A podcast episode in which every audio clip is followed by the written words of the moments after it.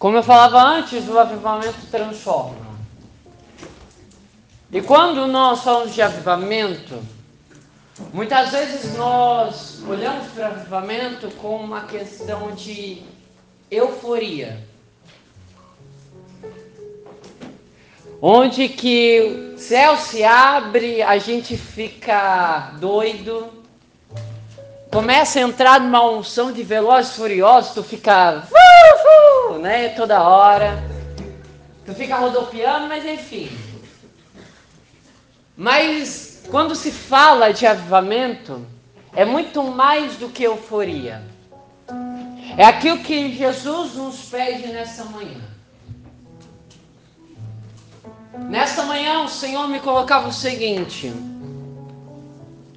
muitos de nós precisamos acordar para a vida. E quando se fala acordar para a vida, é entender que a nossa juventude ela não foi usada e não deve ser usada de uma forma inútil. Nós precisamos usar e viver uma juventude de uma forma madura e entendida sobre o reino de Deus. Amém? Amém? Pegue comigo em Ezequiel, vamos lá.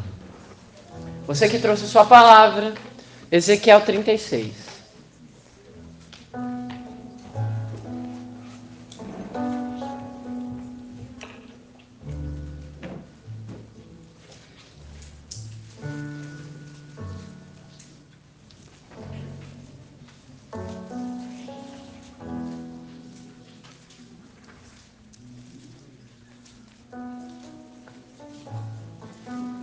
Ezequiel 36, versículo 22.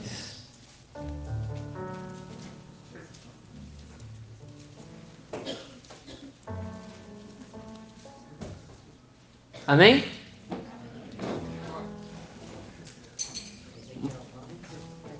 Ezequiel 36, versículo 22. Fala para o seu irmão que está do seu lado bem assim. A partir de hoje, se preparem porque o fogo vai descer e o chicote vai estralar. Beto Carreira. Né? Bem isso, tá, gente? Vamos lá.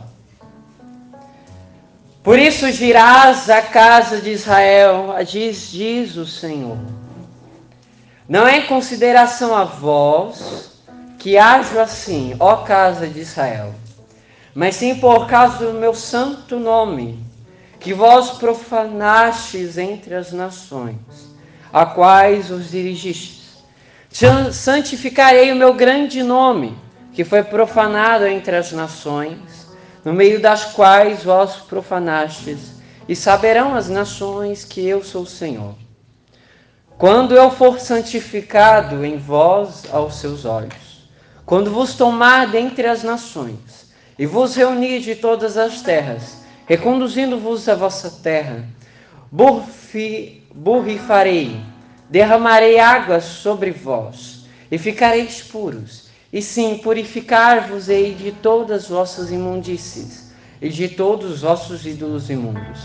Dar-vos-ei um coração novo, porém no vosso íntimo espírito novo. Tirarei do vosso peito o coração de pedra, e vos darei um coração de carne. Porém, no vosso íntimo meu espírito, e farei com que andeis de acordo com os meus estatutos, e guardei as minhas normas e as pratiqueis. Palavra do Senhor. Beije sua palavra. Meu irmão, preste bem atenção. Nessa primeira passagem, fala-se sobre o profeta Ezequiel. No início deste livro, Ezequiel teve uma visão de Deus. Deus derramou, Deus deu a Ezequiel a visão da glória do Senhor sobre o templo. Mas a partir do capítulo 11, ocorre o seguinte: ele vê essa visão da glória do Senhor se afastando do templo. Por quê? Porque aquele povo estava distante de Deus. Aquele povo estava colocando o centro da sua vida em ídolos pagãos e não em Deus Altíssimo. Então, a glória do Senhor se afastou do templo de Jerusalém. Até que Deus, Deus derramou uma promessa sobre o profeta Ezequiel. Que ele seria um profeta da restauração, do tempo novo, da transformação. A partir disso, Deus deu esta passagem, estas palavras para ele. Onde que, para que a glória do Senhor voltasse para aquele povo, eles precisariam começar a santificar o nome de Deus Altíssimo. E quando se fala santificar o nome de Deus Altíssimo, estamos falando de colocar Deus como centro do nosso, da nossa vida, da nossa história. Entendendo que nós somos dependentes de Deus, que nós somos filhos de Deus, amados. E esse amor é incondicional para todos nós. Só que Deus não aceita o nosso pecado. Deus aceita o pecador. Isso todo mundo já ouviu. Mas eu quero te dizer algo novo que a partir de hoje você não viva mais de frases impactantes ou de clichês religiosos. Você não precisa disso. Você precisa de Jesus. Você precisa de Deus. Todos nós precisamos de Deus. É por isso que nós, como comunidades, nós entendemos que dentro da vida consagrada, Deus nos chama a viver uma vida separada. Porque Deus nos tirou do fundo do poço da vida de pecado para viver a promessa em nossa vida que é a nossa santidade. Mas isso não ocorre a partir só de vida consagrada, mas de todos os leigos do mundo inteiro. Os cristãos precisam viver o seu batismo. E o seu batismo não é sobre o sacramento de a partir dali não mais viver como criaturas, mas se tornar filhos de Deus. Mas de viver como filhos de Deus. Entenda uma coisa: a partir lá de Adão e Eva, nós perdemos a graça do paraíso. Eles eram imaculados, eles eram perfeitos. Só que pela astúcia de Satanás, levou a eles a ser levados em ocasiões de pecado, a serem levados a uma tentação, dando brecha para o tentador, para que eles caíssem na ação do pecado e eles perdessem a comunhão com Deus. Entenda uma coisa: o pecado ele corrói a nossa alma. Você perde total comunhão com Deus. Não existe mais vida ali. Você fica totalmente como um zumbi. Você já viu Zumbilândia? Já viu The Walking Dead? Eu acredito que alguns já viram. E o que é um zumbi, gente? Um zumbi é aquele que está morto, perde os seus neurônios, correto? Ele não pensa, ele perdeu total intelecto porque está morto, mas ele vive por meio de um instinto carnívoro. O que, que acontece na ação do pecado? A ação do pecado leva-nos a viver por meio dos nossos apetites, por meio das nossas vontades, a partir de um anseio tremendo de uma felicidade completa. Então nós queremos buscar cada vez mais a nossa felicidade, a nossa verdade. Só que isso só vai acontecer a partir de nós encontrarmos com Deus. Deus é a nossa verdade, é a nossa felicidade. E sem Ele a gente não consegue viver uma vida completa e feliz.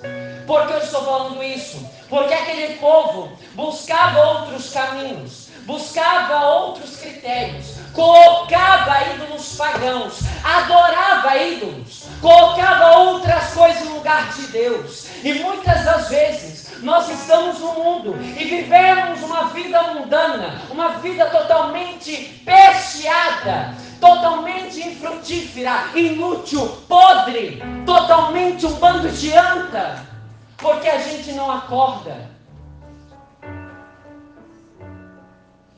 A gente não acorda que nós somos feitos para Deus.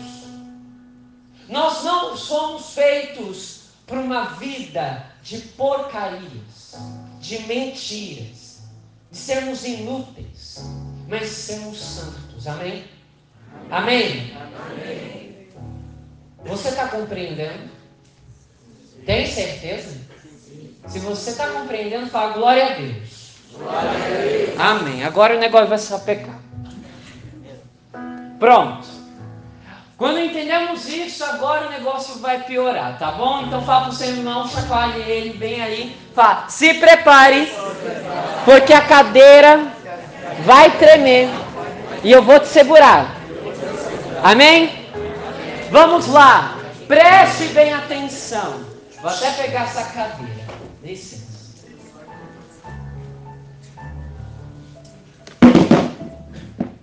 Quando nós entendemos que a vida do Senhor é uma vida de entrega total com Deus, nós entendemos o seguinte: nós não somos feitos para viver uma vida de uma vida infrutífera sobre a terra, onde iremos acordar, trabalhar, estudar, dormir, comer e, e acabou-se. Eu quero te perguntar: isso é um sentido de vida? Não. O sentido da sua vida se encontra em Deus. E quando entendemos isso, nós entendemos que muitas das vezes nós estamos buscando muitas coisas terrenas do que as coisas do alto.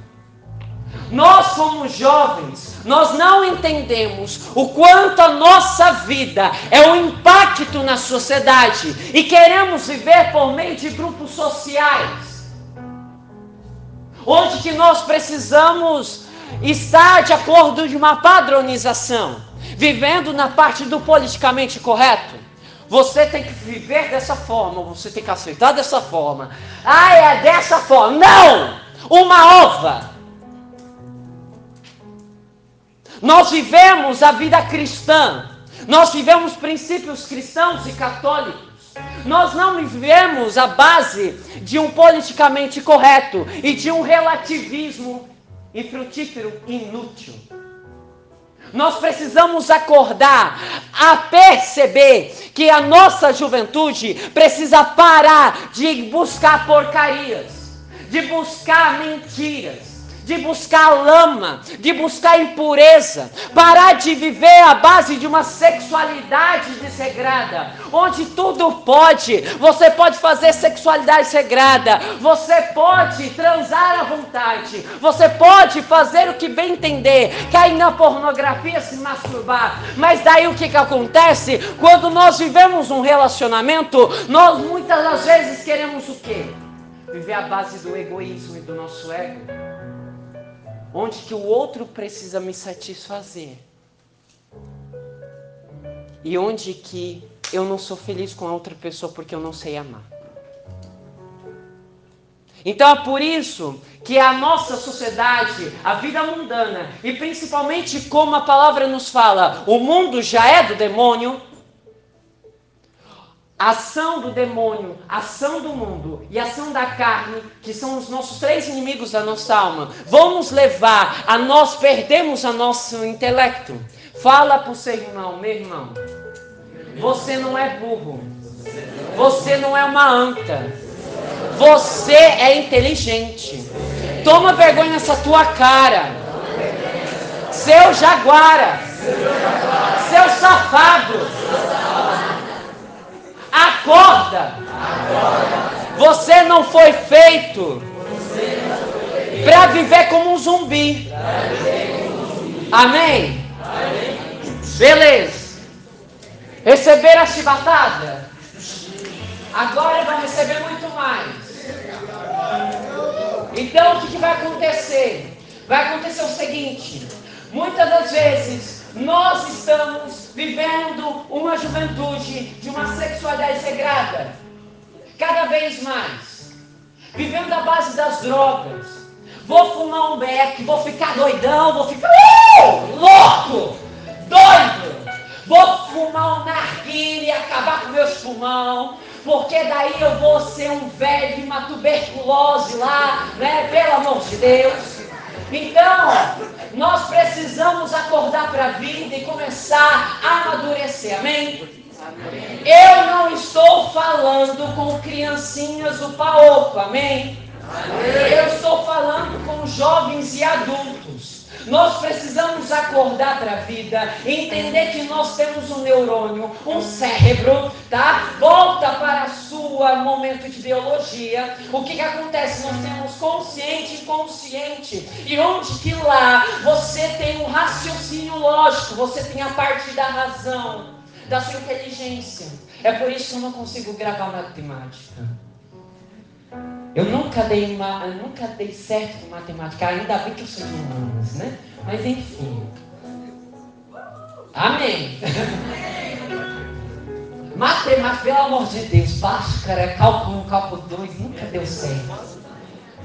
Química, física, nossa misericórdia. Então, a partir de tudo isso, nós precisamos utilizar seu neurônio, seu cérebro, fala para o seu irmão, seu cérebro. Seu cérebro entender o seguinte: você é inteligente. Usa ele. Amém? Então o que acontece, gente? Olha para mim. Você sabe o que é certo e o que é errado. Você sabe o que é bom e o que é ruim. Você sabe que usando droga você vai fazer mal para ti. Você ficando bêbado vai fazer mal para ti. Você transando à vontade, olha para mim, vai fazer mal para ti.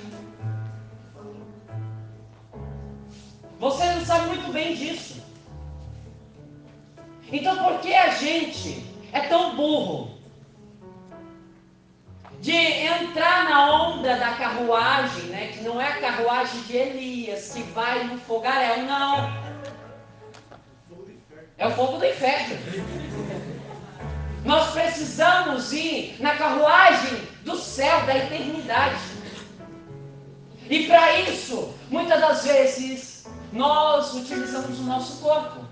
Então, meninas, pelo amor de Deus, se valorizem. Existe uma dignidade sobre vocês. Vocês, desculpa a palavra, mas eu vou rebuscar agora. E peço perdão por isso. Mas vocês não são prostitutas. Vocês têm uma valorização. Vocês são mulheres. Existe dignidade em vocês. Se torne mulheres. Para de aceitar qualquer moleque na sua vida. Pare de aceitar qualquer menininho do paoco. Meninos, toma vergonha na sua cara. Pare de olhar para a bunda da garota. Para de perceber que a garota, nossa, é gostosona. O corpo não foi feito para isso. Vocês, os seus corpos foram feitos dentro do matrimônio e não fora dele. Amém? Amém. Amém? Amém. Nós precisamos entender de uma vez por todas que a sexualidade, a nossa afetividade, ela é preciosa. Precisamos parar de aceitar qualquer babaca na nossa vida. Isso, meninos ou meninas, tanto faz. Gente, eu sou celibatária. Às vezes as pessoas pensam, nossa, você não faz, não transa. Daí eu fico pensando, né? Daí as pessoas pensam, tu não tem vontade? Daí eu, teve uma situação no meu trabalho que foi o seguinte. Eu cheguei no meu trabalho e daí ninguém sabia da minha vida. Porque eu sou focado na minha profissão. E daí começaram a olhar para minha aliança. Daí beleza. Tu é casado, tu namora, e tá, aí lá vai, além que além de explicar todo o fuzuê, né? Sempre eu tenho que explicar toda hora, né? Mas enfim. Daí, beleza. Aí. Não, gente, eu sou celibatário. Celibatário? Sim, celibatário. Tá, o que, que é isso? Daí eu tenho que explicar de uma forma bem básica. É uma pessoa qualquer, mas que não é freire nem é sacerdote só que vive inteiramente com Jesus. Se decidiu em viver inteiramente com Jesus. Tá? Uma coisa que eu falo, é o, meus irmãos de comunidade vão comprovar. Minha mãe, ela fala assim: É, Yuri, bendito seja Deus, porque se você fosse matrimônio não ia dar certo. Verdade, Verdade né? nós precisamos entender o seguinte: que naquele momento, uma menina quase ia falar, tá, tu não tem vontade, né? E tais, daí eu cheguei para ela e falei, minha filha, eu não sou uma couve-flor, né? Por favor. Eu não sou repolho. Tá? Eu tenho vontades, eu tenho desejos, mas isso não me cabe mais. Eu entrego inteiramente a Jesus e a minha vocação é estudar para todo mundo, não para uma única pessoa. De amar a todos e principalmente de levar a todos o sinal da eternidade do mundo. Entenda uma coisa. Quem, é, quem namora, levanta sua mão. Quem é casado também. Mas preste bem atenção. Quem está na solteirice, pelo amor de Deus, levanta.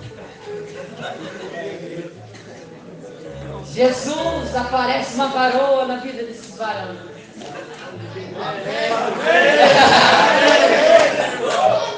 Para que estão com vergonha na cara, se aguarda. Lá em, Gênesis, lá em Gênesis fala que Deus olhou para, uh, para Adão, né? Ele percebeu, nossa, está tão triste. Vem cá, Vou piorar.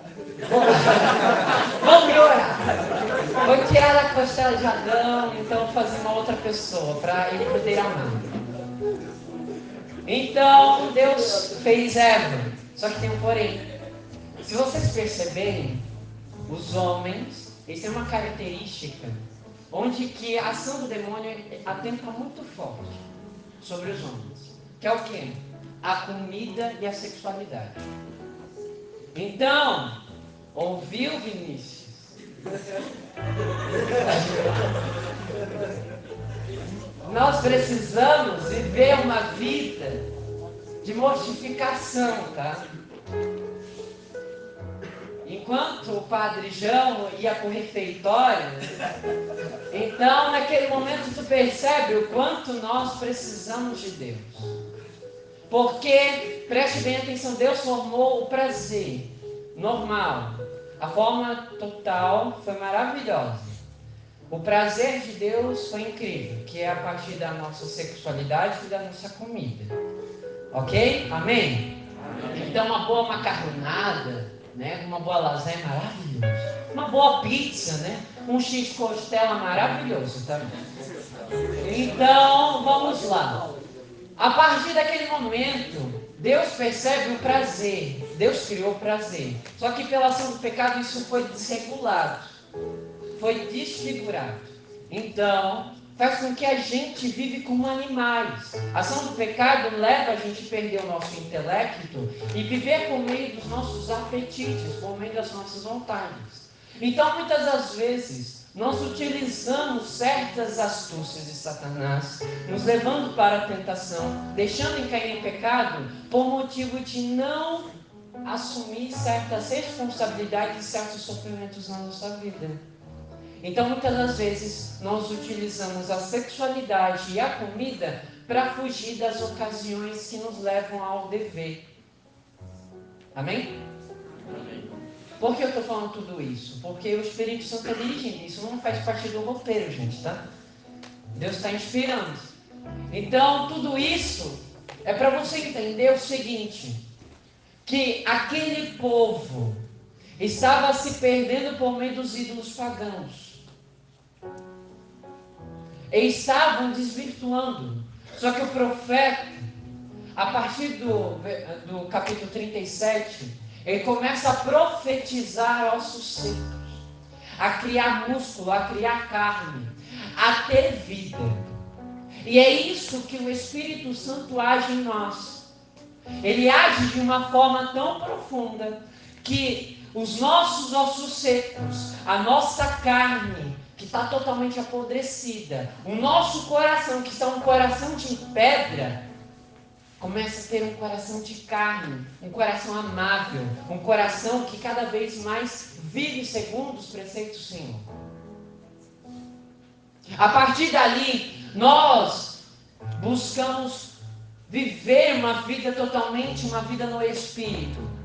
Só assim o avivamento acontece. A partir da ação do Espírito, a partir de eu tomar uma decisão de viver uma vida com Jesus.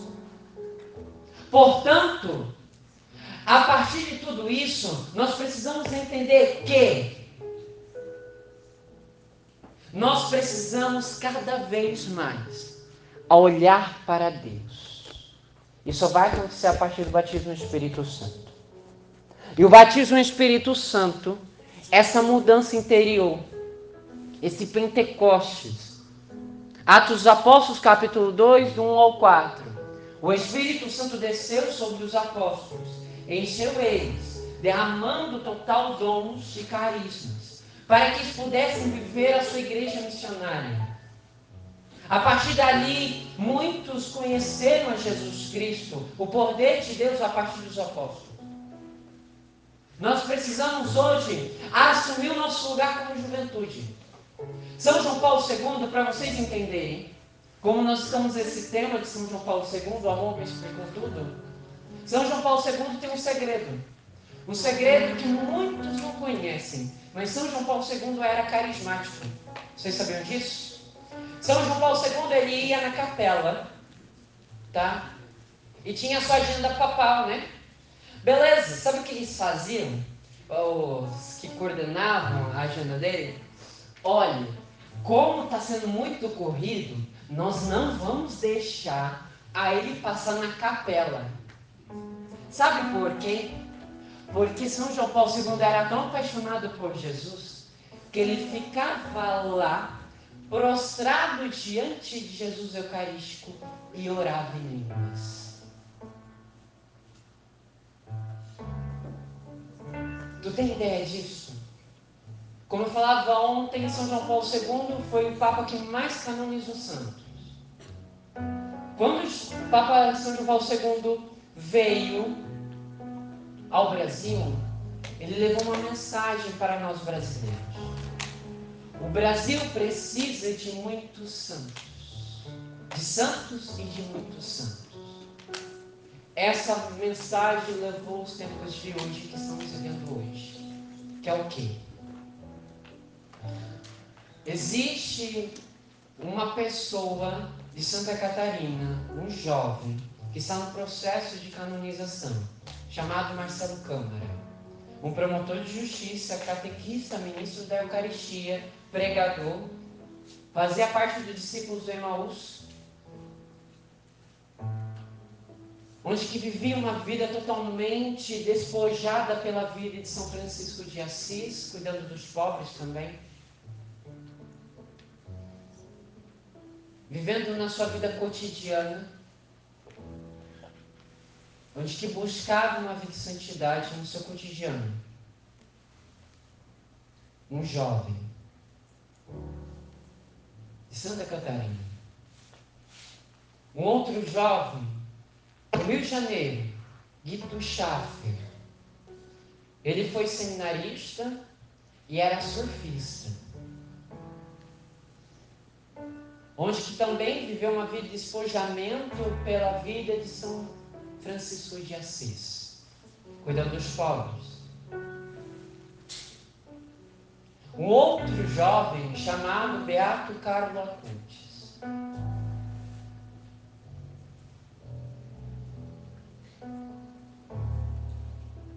E eu quero te dizer, cadê os jovens do Rainhas de São Santos?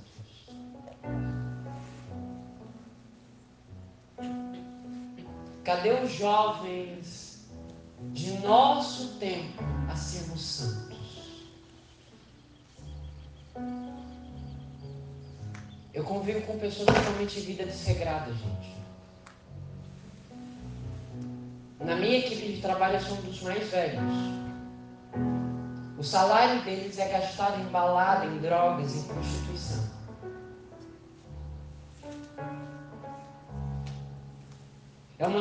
Vida inútil, infeliz, para fugir de certos sofrimentos na vida. Um prazer momentâneo, porque não consegue viver uma vida com Deus. Porque talvez ainda não teve encontro com Jesus. E só vai ter encontro com Jesus a partir da minha vida, a partir da sua vida. Quando começar a assumir de verdade uma vida de santidade no hoje.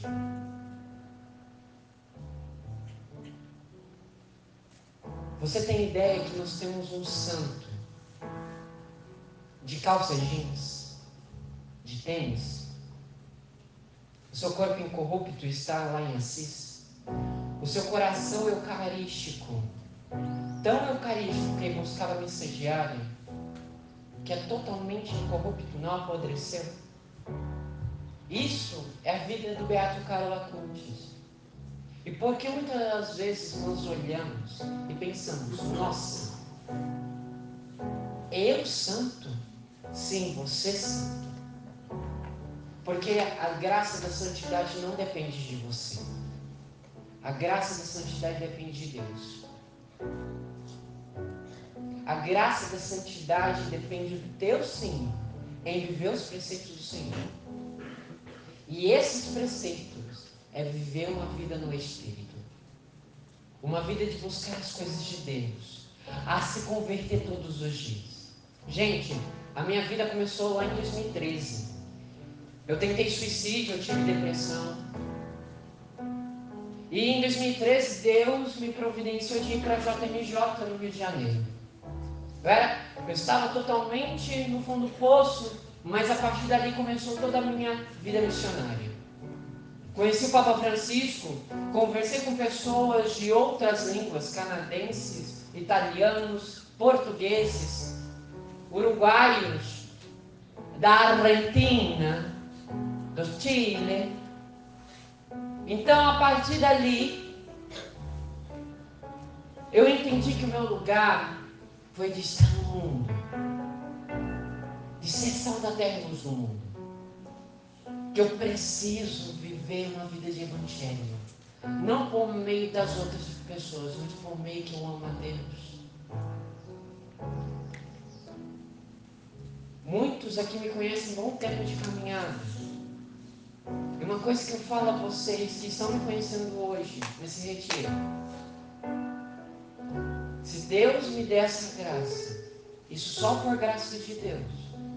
Mas eu quero ser santo. E eu luto para a santidade. E eu não quero perder nenhum jovem.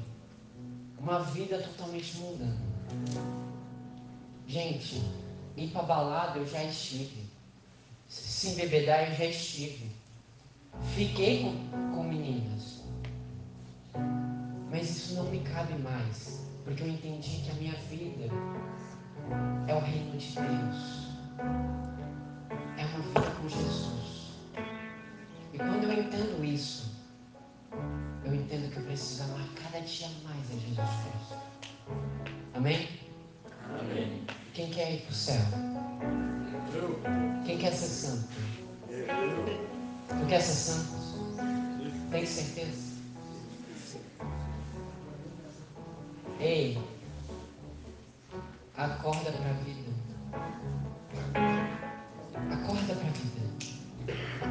Chega de viver uma vida inútil infeliz, incapaz. Amadureça, cresça, seja de Jesus. Mas Yuri, eu vou ter que renunciar a certas coisas, sim. Vai ter que largar essas porcarias. Porque Jesus não se brinca. Ou é Deus, ou é nada. Ou é céu ou inferno. Monsenhor Jesus Abib nos leva uma frase muito forte, que de tempos e tempos, gerações e gerações, ou santos ou nada. Chega de brincar de santidade. Chega de falar, eu quero ser santo, viva a santidade. Para de viver uma vida no automático. Viva de verdade. Pare de viver de palavras. Viva na sua, nos seus atos. Ama Jesus, jejue, reze o terço, leia a Bíblia, participa do grupo Rainha.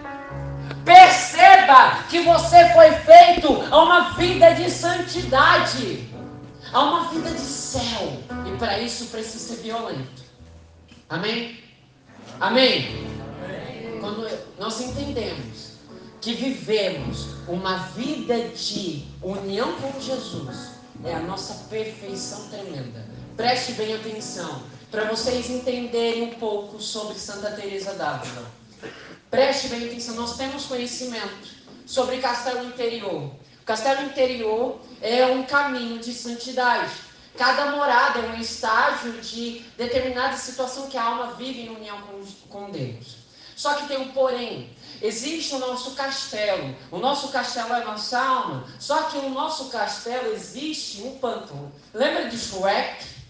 Lembra de Shrek? Tanto faz o nome em si, do pântano lá, né? Então, existe um pântano do lado do castelo. E onde que ali habita parasitas. Esses parasitas são nossos pecados que corroem. E para entrar no castelo, que é a nossa alma, é a partir da oração. Para a gente crescer num crescimento espiritual, de sermos santos, é a partir de nós rezarmos e de vivermos uma vida no Espírito. Amém? Então fique de pé.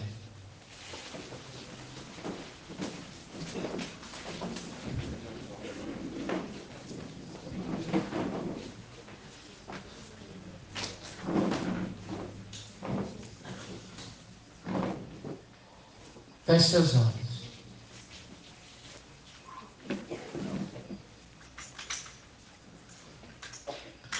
Quando eu falava a você de nós sermos santos, é de viver uma vida de